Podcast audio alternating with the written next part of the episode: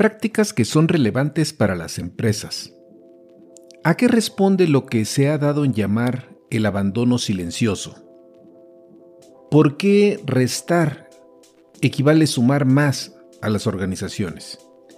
Les saluda Armando Peralta en un nuevo episodio de Prácticas Empresariales. Sean bienvenidos.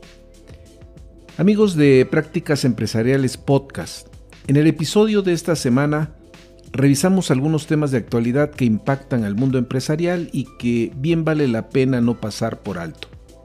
De forma particular, el tema del abandono en silencio, que se está registrando como un fenómeno, donde el empleado siente que su relación con su empleador está rota y que ya no hace sentido ir más allá o brindar un esfuerzo extra, es un tema que se exacerba por el entorno adverso que hoy atravesamos y que es importante conocer cómo lo están interpretando diferentes especialistas. Un segundo tema que no deja de llamar la atención y que el doctor Robert Sudon ha investigado de tiempo atrás es el que se refiere a la importancia de enraizar en la cultura de la organización que menos es más. Es hacer un alto en el camino para cuestionar esa inercia sin sentido de ir agregando más y más en los distintos ámbitos de la organización, sin reparar que a la larga es contraproducente. Vayamos al tema, estamos listos y comenzamos. Prácticas Empresariales Podcast. Un espacio dedicado a ti. En cada episodio abordaremos temas de negocios, tecnología y emprendimiento que de forma permanente son motivo de análisis, reflexión y discusión. Conectamos con todos aquellos que hoy desarrollan e implementan mejores prácticas empresariales para compartirlas contigo. No olvides que para compartir el conocimiento se requiere de la interacción y de procesos informales de aprendizaje, tales como la conversación, historias y la integración a comunidades. Analizamos cada uno de los temas a la luz de la experiencia y el conocimiento de nuestro conductor e invitados especiales. Esto es Prácticas Empresariales Podcast con Armando Peralta. Comenzamos. Bien, pasemos ahora a examinar el abandono silencioso y el alcance que ha tomado en estos días. Seguramente han escuchado recientemente el término renuncia silenciosa o abandono silencioso, ya que ha sido abordado de manera profusa en diversos medios. ¿En qué consiste esta renuncia silenciosa. En pocas palabras, la podemos encontrar cuando se da una desvinculación del empleado con su trabajo. Alude cuando los esfuerzos en el trabajo se restringen y no se va más allá. Aquel viejo concepto que Chip Bell nos proponía de hacer un kilómetro extra más por el cliente y animar a los empleados a experimentar los límites, eh, se viene abajo en la medida que la relación entre empleado y empleador entra en discusión. Ali McDonald, editora de la revista MIT Sloan Management Review, se dio a la tarea de recoger el punto de vista de cinco investigadores que trabajan de lleno en temas de comportamiento organizacional para entender este fenómeno que limita a los trabajadores ir más allá de sus deberes laborales. Shannon Taylor, de la Universidad de Florida, apunta algo interesante al afirmar que uno de los problemas centrales del abandono silencioso se vincula con lo que se denomina contrato psicológico, el cual se refiere a las expectativas y obligaciones no escritas que tanto el empleado y el empleador dan como un hecho de forma implícita. En el pasado, estos contratos psicológicos se materializaban de forma transaccional. El empleado cumplía con un horario establecido y como contraparte esperaba el pago de su salario y a largo plazo su pensión de jubilación.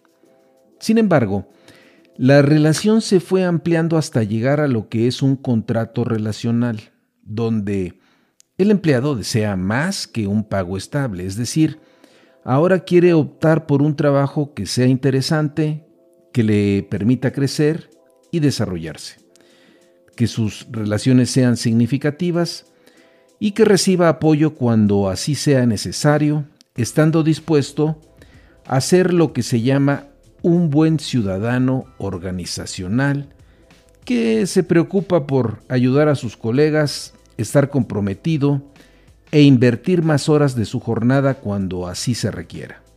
Hasta allí, todo bien. Sin embargo, ¿qué sucede cuando el empleado cae en cuenta que el empleador no cumple con el trato? Pues viene entonces el desencanto y el abandono silencioso. Para rehabilitar estos contratos psicológicos se requiere que los gerentes establezcan relaciones sólidas y de confianza con los empleados.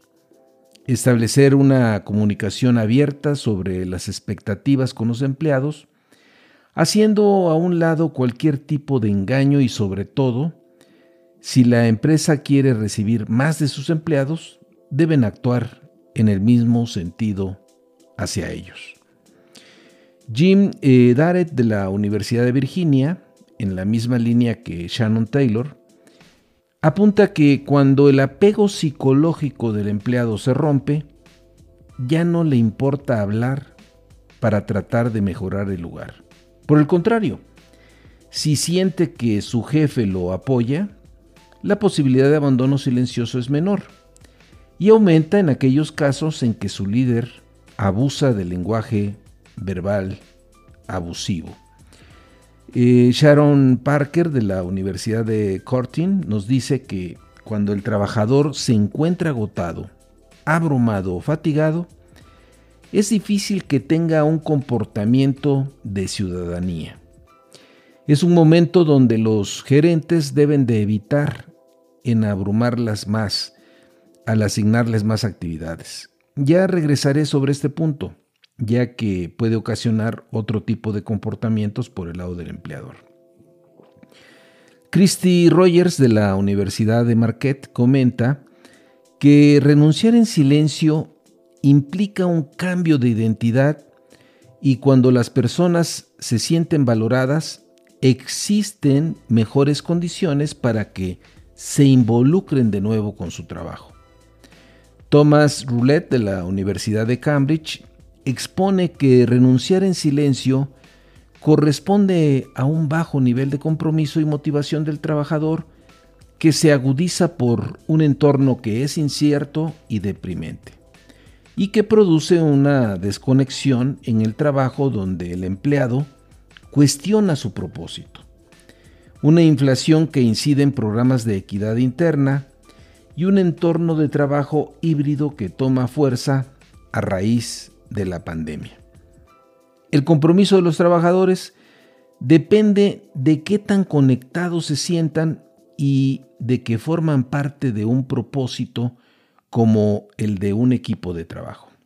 En ese sentido, es relevante traer de nueva cuenta a los empleados a la oficina en la medida que ayuda a que se establezcan relaciones significativas. Hasta aquí, las distintas razones que sustentan el comportamiento de la renuncia silenciosa de los empleados. Sin embargo, ¿qué otro tipo de situaciones se pueden estar dando por el lado de las empresas? Callum eh, Borchers, columnista del Wall Street Journal, comenta que los trabajadores que han tomado una actitud de renuncia en silencio, corren el riesgo de ser despedidos en silencio, que desemboque en un despido real, especialmente por jefes que viven la paranoia de la productividad, lo cual ya está sucediendo en algunos casos. El despido silencioso como contraparte del abandono silencioso significa reducir o minimizar la importancia que tiene un empleado lo cual no es nuevo, Resalta Callum y Borcher que las empresas siempre han tenido formas sutiles de empujar a las personas por la puerta.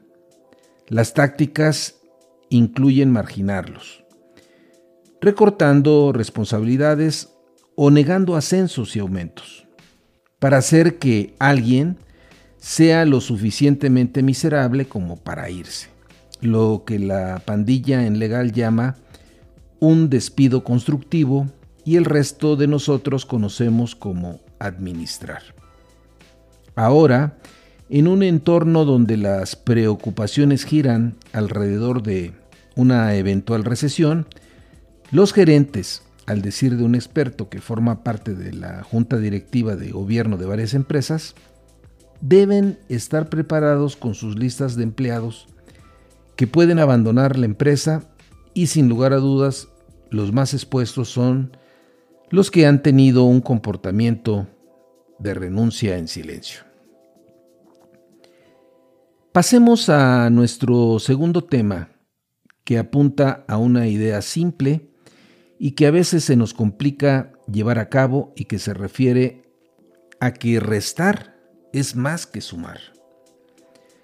No es raro que a veces en nosotros predomine la idea de que acumular o sumar personal, reuniones, soluciones de tecnologías de información, capacitación, entre otras, resulta clave para tener éxito en los negocios.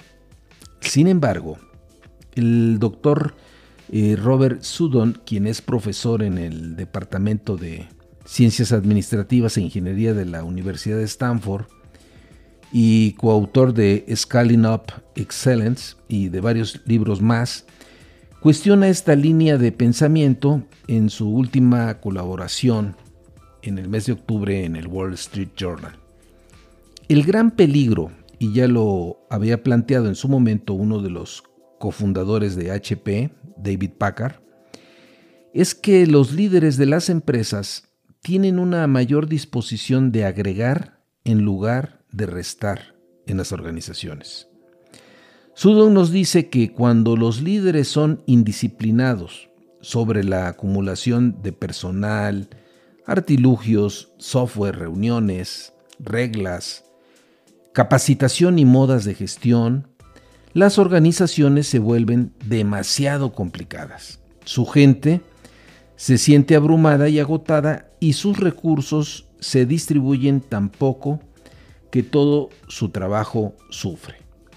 La contraparte de este comportamiento y que resulta en una clave de éxito consiste en restar, lo cual da la oportunidad de enfocarse en lo que realmente es importante y en sentar las condiciones para el trabajo creativo donde se puede fallar y experimentar con ideas que apuntan hacia la transformación del negocio y donde los empleados son más productivos. Marcus Buckingham reportaba en el 2015 que la empresa de consultoría Deloitte eh, de corte global caía en cuenta que sus sistemas para evaluar el trabajo de sus empleados se encontraba cada día más desfasado con sus objetivos, siendo indispensable buscar algo más ágil en tiempo real donde el nuevo sistema no considerara objetivos en cascada, ni revisiones anuales, ni herramientas de retroalimentación de 360 grados. Al contrario, se buscaba velocidad, agilidad, talla única y aprendizaje constante. Deloitte había descubierto que gastaba casi 2 millones de horas al año sobre la gestión del rendimiento y que daban lugar a valoraciones que revelaban más información sobre los líderes de equipo que sobre las personas a las que calificaban. Una verdadera locura. En pocas palabras, el ir sumando termina por erosionar el rendimiento, la innovación y el bienestar. Sin embargo, nos encanta sumar. Eh, Sudon refiere que cuando un presidente de la universidad pidió a los estudiantes, profesores y personal sugerencias sobre cómo mejorar el lugar, solo el 11% implicaba resta, el resto eran sumas. Las personas eran más propensas a agregar al planificar viajes, editar texto, modificar recetas de sopa de verdura y arreglar un modelo de Lego. Parte del problema lo ocasiona pues las mismas empresas cuando premian a los empleados que tienden a agregar o a los gerentes que paulatinamente van haciendo crecer a sus equipos, sentando los, eh, pues, los cimientos, diríamos, ¿no? de una burocracia futura que les reditúa en mejores ingresos y en ir escalando puestos. Es posible que las empresas hagan las cosas correctas de manera más fácil y las incorrectas más difíciles? A continuación, algunas recomendaciones del doctor Sudon eh, para que las empresas resten en lugar de sumar. 1. Mediante un juego, trata de organizar equipos en tu organización e invítalos a que identifiquen qué fue útil en la organización y que aún continúa vigente y que está agregando frustración innecesaria en la organización. Por lo general, el resultado apunta a cortes que pueden ser tales como eliminar algún proyecto que ya muestra signos claros de que generará pérdidas de tiempo y dinero, o bien eliminar productos que tienen un bajo rendimiento, o desprenderse de proveedores que no son confiables, o sustituir comunicados complejos por listas de verificación y reducción de métricas que no aportan mayor utilidad y quedarse con las verdaderas que sí son de apoyo para poder determinar cuál es el estado actual de los negocios. 2. Hacer una auditoría de las reuniones. Algunas investigaciones muestran que de forma clara que el trabajo colaborativo en las organizaciones se ha incrementado en más del 50% en las últimas dos décadas. Un estudio reciente de la Escuela de Negocios de Harvard muestra que después de efectuar un análisis de correos electrónicos y reuniones de un poco más de 3 millones de personas en 16 ciudades del mundo, encontró que la jornada laboral promedio aumentó en un 8.2% o 48.5 minutos durante la primera o las primeras semanas de la pandemia, lo cual es brutal. Los empleados están participando en más reuniones. ¿Qué hacer ante esta inercia que termina por agotar a todo mundo?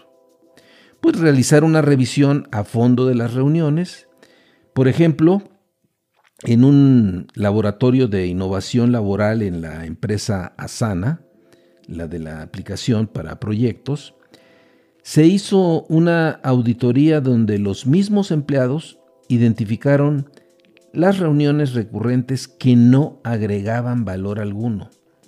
Posteriormente, eliminaron por un lapso de tiempo de dos días todas las reuniones permanentes con menos de 5 personas para luego agregar las que se consideraban importantes. El resultado arrojó un ahorro de 17 días al año. Otra medida fue reducir la duración de las reuniones que no era viable eliminar, las de 30 minutos a 15 minutos y las de 60 minutos a 45 minutos. 3. Eliminar áreas que no aportan valor o eliminar productos que ya no tienen razón de ser por no tener demanda o ser poco rentables, que es lo que sucede cuando la empresa atraviesa malos momentos. 4. Hacer que la resta forma parte de la cultura. Por ejemplo, en la empresa farmacéutica AstraZeneca se creó un centro para la excelencia en la simplificación, donde se alentó a los empleados a realizar cambios a nivel local. En 2017, esta empresa celebró el Día de la Simplificación resaltando el ahorro de 2 millones de horas a nivel global y difundiendo las mejores prácticas de ahorro. La conclusión es que menos es más.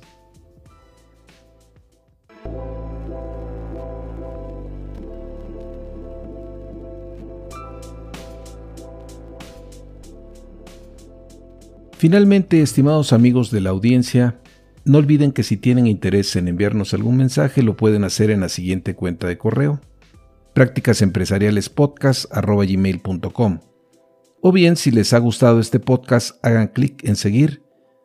Nos escuchamos en el siguiente episodio.